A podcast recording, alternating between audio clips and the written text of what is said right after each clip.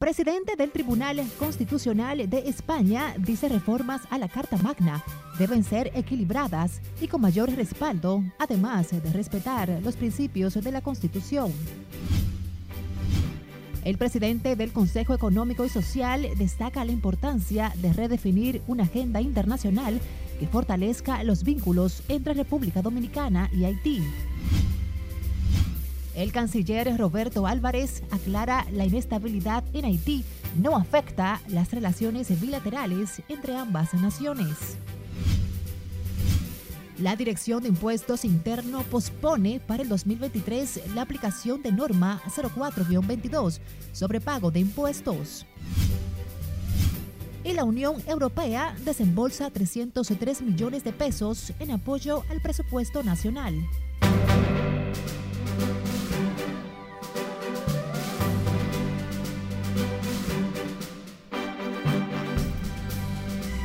Tardes, feliz lunes 14 de febrero, día de San Valentín. Un honor saber que nos acompañan en esta primera emisión de Noticias RNN. Graciela Acevedo les saluda. En momentos en que la República Dominicana se encamina hacia una modificación a la Constitución, cuyo proyecto se discute en el Consejo Económico y Social, el presidente del Tribunal Constitucional de España, Pedro González Trevijano, recomendó este lunes encontrar un punto de equilibrio y respetar los principios valores y líneas definitorias al momento de hacer reformas de este tipo. Nuestra compañera Lauri Lamar se encuentra desde el Palacio Nacional con detalles. Buenas tardes, Lauri.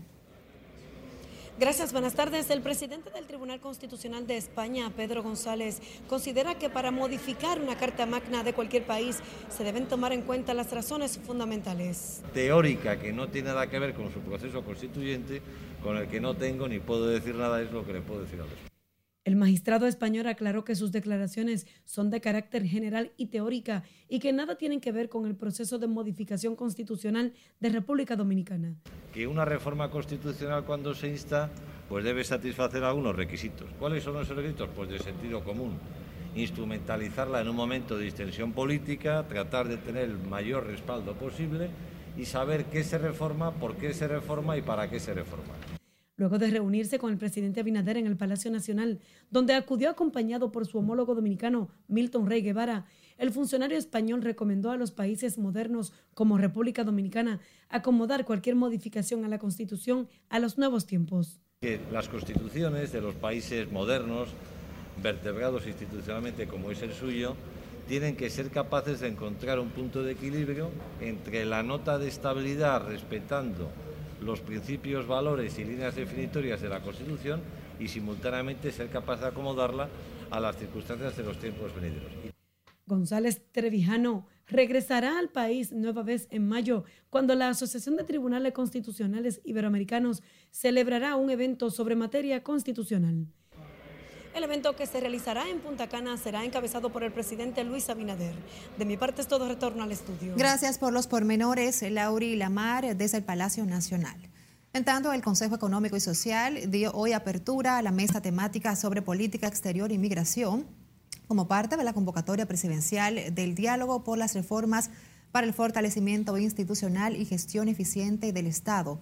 En el marco de esta reunión, el director general de Migración, Enrique García, defendió el programa de carnetización de habitantes fronterizos, asegurando que la iniciativa es un mandato de ley 216-11 que regula los mercados en la línea fronteriza. Nelson Mateo nos amplía. Le van a dar trabajo a todos los haitianos y le van a quitar trabajo a los dominicanos. Está equivocado. El doctor Enrique García asistió este lunes a la apertura de la mesa temática sobre política exterior y migración Allí, el presidente del Consejo Económico y Social dejó clara la importancia de definir una agenda internacional que fortalezca los vínculos entre República Dominicana y Haití.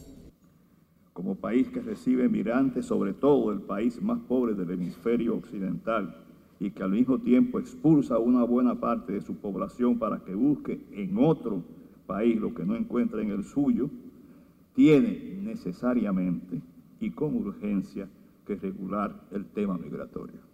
En ese escenario, el director de migración aprovechó para justificar el recién suspendido plan de carnetización para habitantes haitianos no residentes.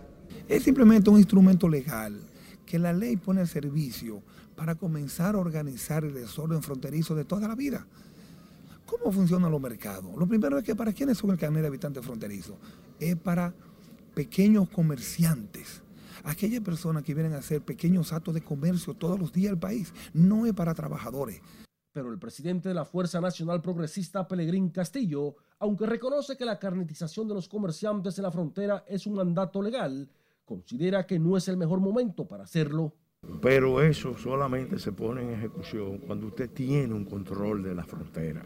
Ahora mismo la frontera es altamente vulnerable y en Haití hay un estado colapsado. Entonces nosotros no podemos actuar como si hubiera una situación de normalidad. Sin embargo, el doctor Enrique García explicó que la Ley General de Migración 285-04 y la que regula el comercio fronterizo, la 216-11, son el marco legal que sustenta la carnetización que él intentó poner en marcha. Nelson Mateo, RNN.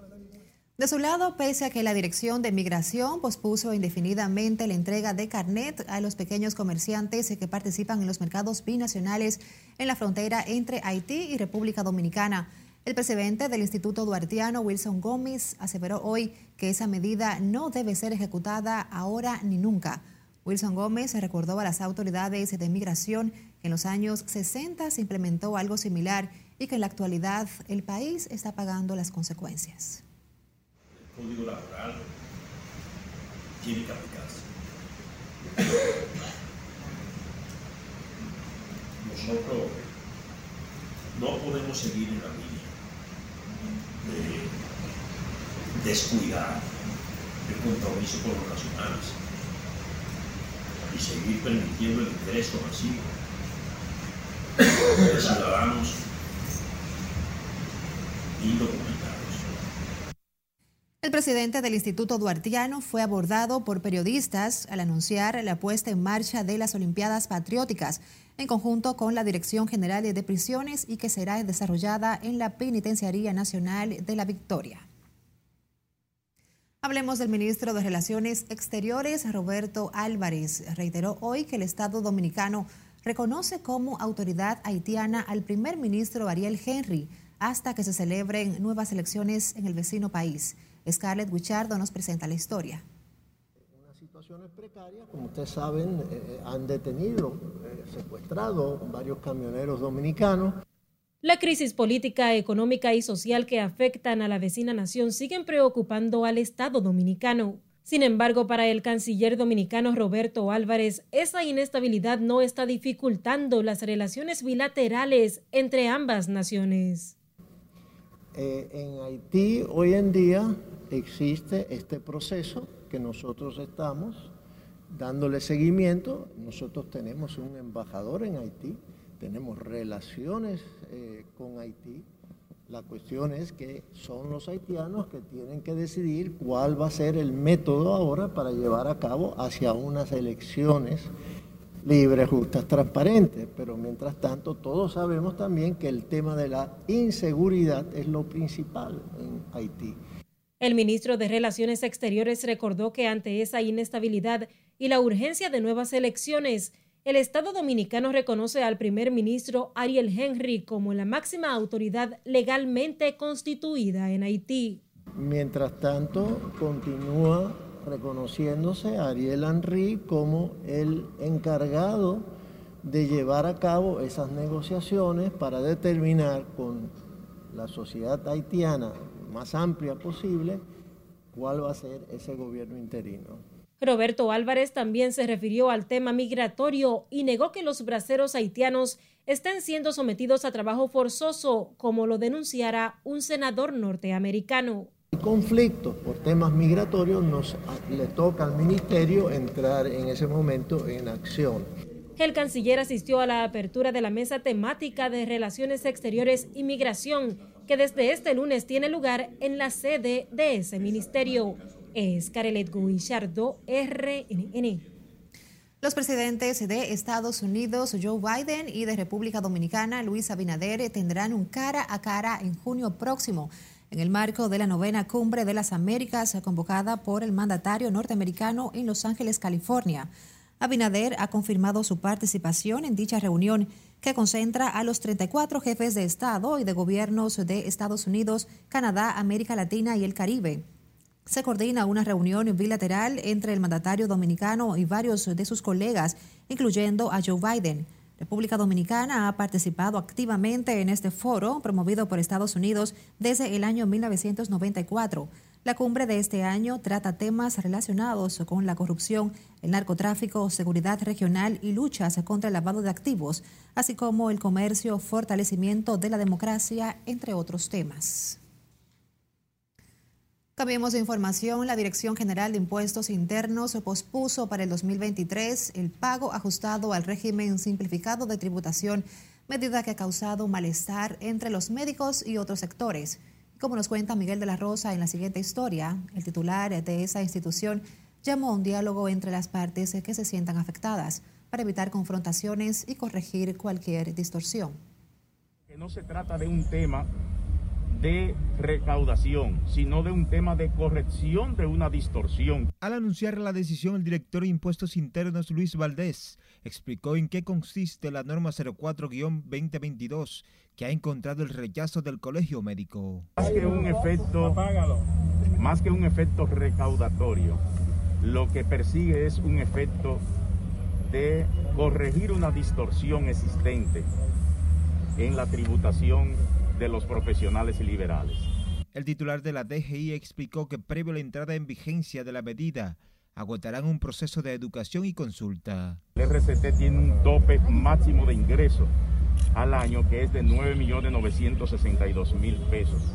Todo el que gane menos o por debajo de este tope tiene derecho a estar dentro del régimen simplificado de tributación. El titular de la Dirección General de Impuestos Internos aseguró que la posposición del pago de la norma 04-22 es para llevar tranquilidad a los sectores profesionales liberales. Luis Valdés habló tras depositar este lunes una ofrenda floral por motivo del mes de la patria. Miguel de la Rosa, RNN. La Unión Europea desembolsó este lunes 303 millones de pesos como apoyo al presupuesto nacional del 2022 destinados a la implementación de dos programas de políticas públicas con los cuales se busca impulsar el fortalecimiento institucional y la transparencia de las finanzas públicas, entre otros aspectos. Los recursos se buscan promover una gestión financiera más eficiente y transparente de la administración pública, destinada a aumentar el flujo de impuestos y otros ingresos hacia las arcas públicas de planificar, formular y ejecutar las inversiones y contrataciones públicas, especialmente para las MIPIMES y las empresas lideradas por mujeres. Tengan un grado de autonomía que garantice una vigilancia permanente de lo que acontece en la sociedad dominicana y sobre todo en el ámbito gubernamental, que vigile la institucionalidad gubernamental y que garantice y que garantice que las normas y las leyes se cumplan al pie de la ley. Otro mecanismo para garantizar la transparencia ha sido la implementación de la veeduría ciudadana a través de los comités de seguimiento, tarea que ha fortalecido el marco y la vigilancia del Estado sobre los procesos de compras públicas. Este supone el último de varios desembolsos que junto a otros superan la cifra de 2 mil millones de pesos realizados a través de los ministerios de Economía, Hacienda y Administración Pública. Tras la entrega, la Unión Europea reiteró su interés de contribuir con los acuerdos de cooperación con la República Dominicana.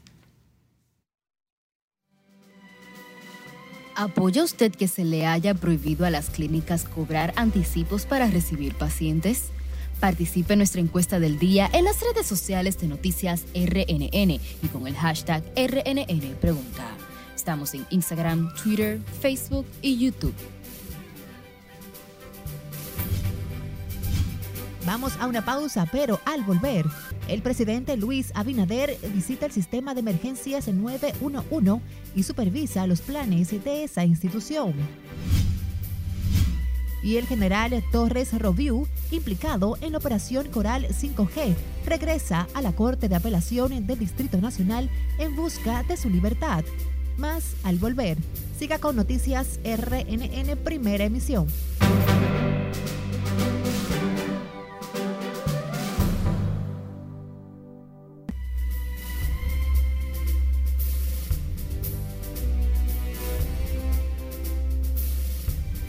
Este bloque informativo con Estados Unidos que alertó ante la alta posibilidad de que se produzca muy pronto un ataque de Rusia a Ucrania. Y su presidente Joe Biden reiteró el compromiso con la soberanía y la integridad territorial de ese país.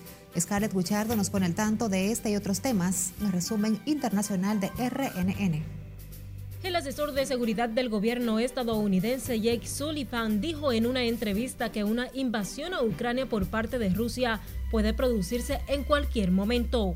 Sullivan reiteró que en caso de que se declare una guerra entre Rusia y Ucrania, el presidente Joe Biden no tiene intención de enviar tropas estadounidenses a luchar contra los rusos. A propósito, los ministros de finanzas del G7 advirtieron a través de un comunicado que reaccionarán de manera rápida y contundente a un ataque de Rusia a Ucrania, aunque la prioridad es evitar una escalada. Los ministros reiteran también su apoyo económico a Ucrania junto con el FMI, que desde 2014 ha alcanzado los 48 mil millones de dólares. En tanto, Rusia negó tener planes de atacar Ucrania y aseguró que sus soldados regresarán a las bases una vez que concluyan las maniobras de terminación aliada 2022, algo que está previsto para el 20 de febrero. El Papa Francisco volverá a celebrar la tradicional procesión desde la iglesia romana de San Anselmo a la cercana Basílica de Santa Sabina, en ocasión del miércoles de ceniza el próximo 2 de marzo, después de que esta ceremonia tuviera que celebrarse en la Basílica de San Pedro el año pasado por la pandemia. La duquesa de Cornualles, Camila, esposa del príncipe Carlos, dio positivo a la COVID-19 por primera vez, anunció este lunes un portavoz de su residencia oficial en Londres. La duquesa de 74 años contrajo el coronavirus solo días después de que su esposo, el heredero al trono británico, se contagiara por segunda vez y un toro enano conocido como Napoleón se ha ganado el cariño de todo un santuario en Baviera, al sur de Alemania. El pequeño nació con un desorden genético que causa que se haya quedado en 80 centímetros de altura, cuando el promedio para su especie es de un metro y 20 centímetros. Napoleón se salvó de ser enviado al matadero y se ha adaptado con facilidad a su nueva vida en un albergue de cerca de 100 animales. En las internacionales, Scarlett Guillardo, RNN. Volvemos al país con el presidente Luis Abinader, quien recorrió este lunes las instalaciones del Sistema Nacional de Emergencias 911 en Santo Domingo. Esta acción formó parte de una reunión de trabajo para abordar los proyectos y planes que se ejecutan durante este año 2022 en la entidad además de la supervisión de los procesos de consolidación, mejora en la respuesta de las emergencias y los proyectos de expansión en la cobertura de los servicios en las provincias fronterizas. El mandatario fue recibido por el ministro de la Presidencia y presidente del Consejo Nacional del Sistema 911, Lisandro Macarrulla, el ministro de Interior y Policía, Jesús Vázquez Martínez, y el director ejecutivo del Sistema 911, coronel piloto Rodolfo Rijo Gómez. El sistema 911 brinda sus servicios a más de 9 millones de dominicanos y residentes en 25 provincias, en las que tiene instaladas más de 4.800 cámaras y tiene un porcentaje de cobertura de la red de radiocomunicaciones de un 83.53%, alcanzando el 91.7% de la población del país. El Ministerio de Salud Pública no reportó este lunes muertes por coronavirus y sí notificó 256 nuevos casos de la enfermedad, con los que totalizan 569.702 los casos de personas que se han afectado en el país, mientras que las defunciones se mantienen en 4.374. En la República Dominicana, 2.593 personas están a la fecha afectadas por la enfermedad. De acuerdo al boletín de seguimiento al virus número 697 del Ministerio de Salud, que fija en 562.762 los ciudadanos recuperados tras contagiarse con el virus. La tasa de positividad diaria se sitúa en 4.32%, en tanto que la letalidad se mantiene en 0.76. A propósito, el Ministerio de Salud Pública dio apertura hoy a un nuevo centro de vacunación y toma de muestras para menores de 5 a 11 años en el sector La Fe en el Distrito Nacional. estará brindando servicios a quienes no puedan asistir a algún centro educativo autorizado para inocular a los menores de edad. El doctor Daniel Rivera destacó el inicio del proceso de vacunación en el país y saludó la decisión de los padres que desde hoy acuden a los centros habilitados para estos fines. Están abriéndose todos los puestos de vacunación para hacer este requerimiento que en primer lugar tiene que estar el consentimiento informado de los padres, recordar que no es obligatoria, es opcional. Para todo es que el registro es totalmente digital. Ya no hay que eh, nombre, apellido ni nada de esto, sino que es totalmente digital, es totalmente diferente a la tarjeta de adulto. Este lunes el gobierno inició la vacunación en niños de 5 a 11 años en 388 centros educativos habilitados en todo el país. Y como ya adelantamos, las autoridades iniciaron hoy el proceso de inoculación contra COVID-19 en los niños de 5 a 11 años, en unos 54 centros disponibles en todo el país y con un llamado a la reflexión de los padres que todavía desconfían de la vacuna. Y como nos cuenta nuestra compañera Vanessa Valdés en directo, el proceso de, se desarrolla con el consentimiento de los padres y tutores en los centros educativos. Adelante, Vanessa. Buenas tardes para ti. Gracias, buenas tardes. El Ministerio de Salud Pública aperturó el primer centro de vacunación para inocular a los niños de 4 a 11 años, ubicado en la Escuela Salomé Ureña, en el ensanche Capotillo. Desde este lunes, los padres de los niños de 5 a 11 años pueden acudir a los centros de vacunación que desde ya están habilitados en el Gran Santo Domingo y otros puntos del país. El inicio del proceso de inoculación que tiene como propósito velar la salud de los menores frente a los efectos de la pandemia. Además de los centros educativos privados que le hemos invitado a en la jornada de motivación para que los padres de estos centros educativos también participen en la inmunización de sus niños. Solamente se vacunarán con el consentimiento de sus padres, firmado y sellado. Y los niños que estén inscritos y estén acudiendo a las escuelas.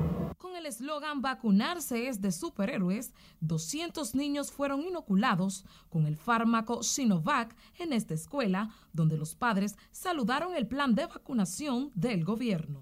Vine a vacunarla porque eso es necesario para la enfermedad que anda. Hay que prevenirse. Todo el que no se la ha puesto tiene que ponérsela porque es una necesidad. Eh, lo acabo de firmar ahora, dando mi autorización, claro estoy de acuerdo con que esto se acabe ya. Yo estoy de acuerdo que le pongan esa vacuna, que así nos protegemos todos. La meta es poder inocular a 1.236.644 niños a nivel nacional para así poder resguardar a los infantes en medio de esta pandemia. Alrededor de 200 padres en este centro educativo firmaron el consentimiento para así poder inocular a sus hijos contra la COVID-19. Es todo lo que tengo hasta el momento. Retorno contigo al centro de noticias. Gracias a Vanessa Valdés reportándonos en directo. Vamos ahora a Santiago, donde también inició hoy la jornada de vacunación a niños de 5 años en adelante contra la COVID-19 como parte de las acciones que buscan reducir los contagios de la enfermedad en la población infantil. Tenemos a Junior Marte en directo desde la ciudad Corazón con detalles. Buenas tardes, Junior. Sí, gracias. Efectivamente, la jornada de vacunación en esta ciudad de Santiago inició en el Politécnico de las Mercedes. Tanto la directora regional de educación Marieta Díaz como el viceministro Fernando Ureña llamaron a los padres a cooperar y no temer en aplicar las vacunas a los niños. De 5 a 11 años. Recuerda que de 12 a 18 ya lo habíamos comenzado. Ustedes se recuerdan.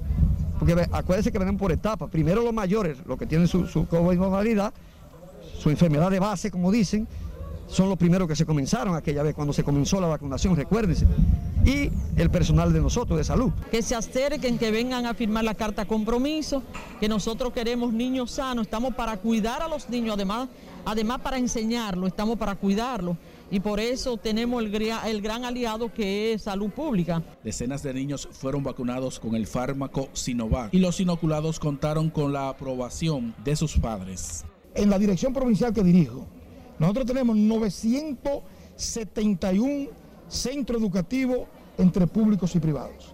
y nos corresponde inocular a 40.538 niños y niñas en esta circunscripción. Las autoridades de salud recomendaron a los padres a que lleven los niños a vacunar para que inicien el esquema de vacunación.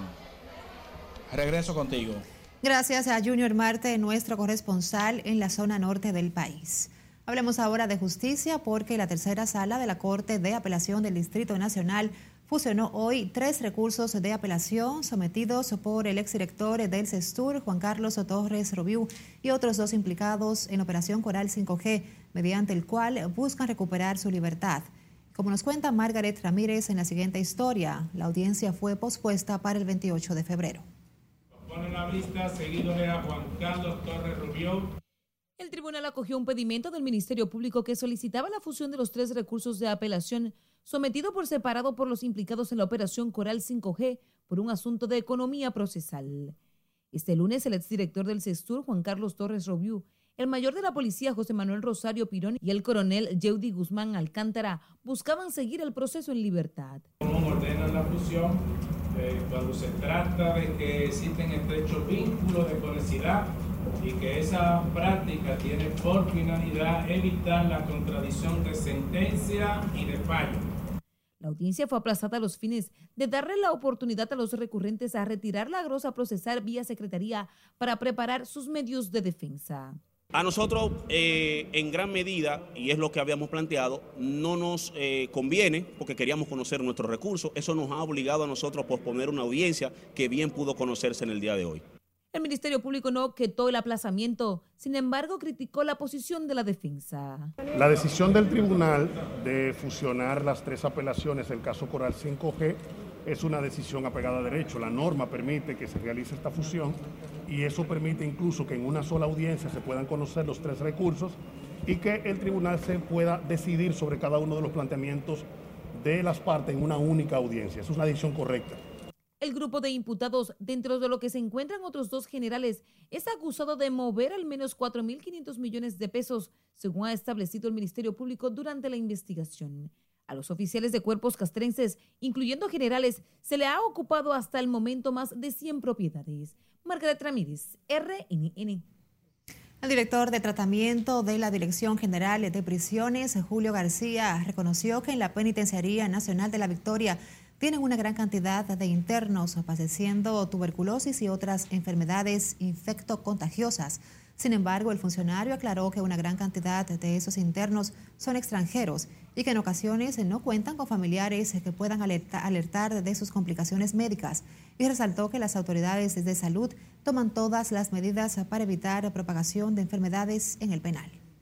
Y la realidad es que tenemos personas con tuberculosis, con VIH, con situaciones de demencia, porque no solamente son los dominicanos, también tenemos, como casi aportaba el señor, el doctor Wilson, Wilson Gómez, de que igual tenemos una gran cantidad de haitianos, una gran cantidad de extranjeros, presos acá, que de una u otra manera, si tú no le combates el tema de la sociedad y del, problema, se van convirtiendo y se van eh, creando situaciones mentales.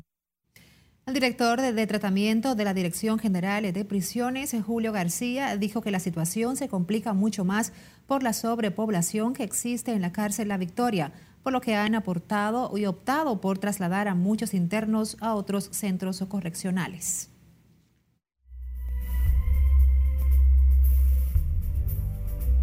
Saludos, muy buenas. Iniciamos la entrega deportiva hablando del fútbol americano porque el acontecimiento más importante del deporte mundial sucedió en Los Ángeles este domingo, cuando Los Ángeles Rams le ganaron a los Cincinnati Bengals 23 a 20 y se convierten en campeones de la NFL. La fiesta comenzó inmediatamente. Fue histórico todo esto del juego y les voy a decir por qué. Primero, el medio tiempo fue excelente. Después, Taylor Rapp le propuso matrimonio luego del juego a su novia Daniel. Lógico, ella dijo que sí. En mejor momento no podía ser porque acabamos de ser campeones. Si me dice que no siendo campeón, ¿cuándo va a decir que sí? Bueno, ya se van a casar Taylor y Daniel. Pero también Van Jefferson salió corriendo después del juego porque su esposa en la mitad del partido se fue a dar a luz su primer hijo varón. Y lógicamente las celebridades como A-Rod y Floyd Mayweather. En las grandes ligas, los jugadores no han respondido todavía a la propuesta de los dueños. 130 páginas, una propuesta entregada el pasado sábado, que de entrada dijeron los dueños que no le llamó mucho la atención, pero lógico, esto es parte de una estrategia comunicacional para que los dueños no vayan a creer que es tan fácil como ellos piensan, lógicamente. En cualquier momento, los jugadores van a decir qué les gustó y qué no les gustó, y ojalá que las grandes ligas comiencen sus campos de entrenamientos pronto. Dicho sea de paso, este lunes ya se van reportando todo el staff de cada equipo sin jugadores. Regreso contigo. Gracias Manuel por mantenernos siempre al tanto. Ustedes también las gracias por acompañarnos. Feliz tarde.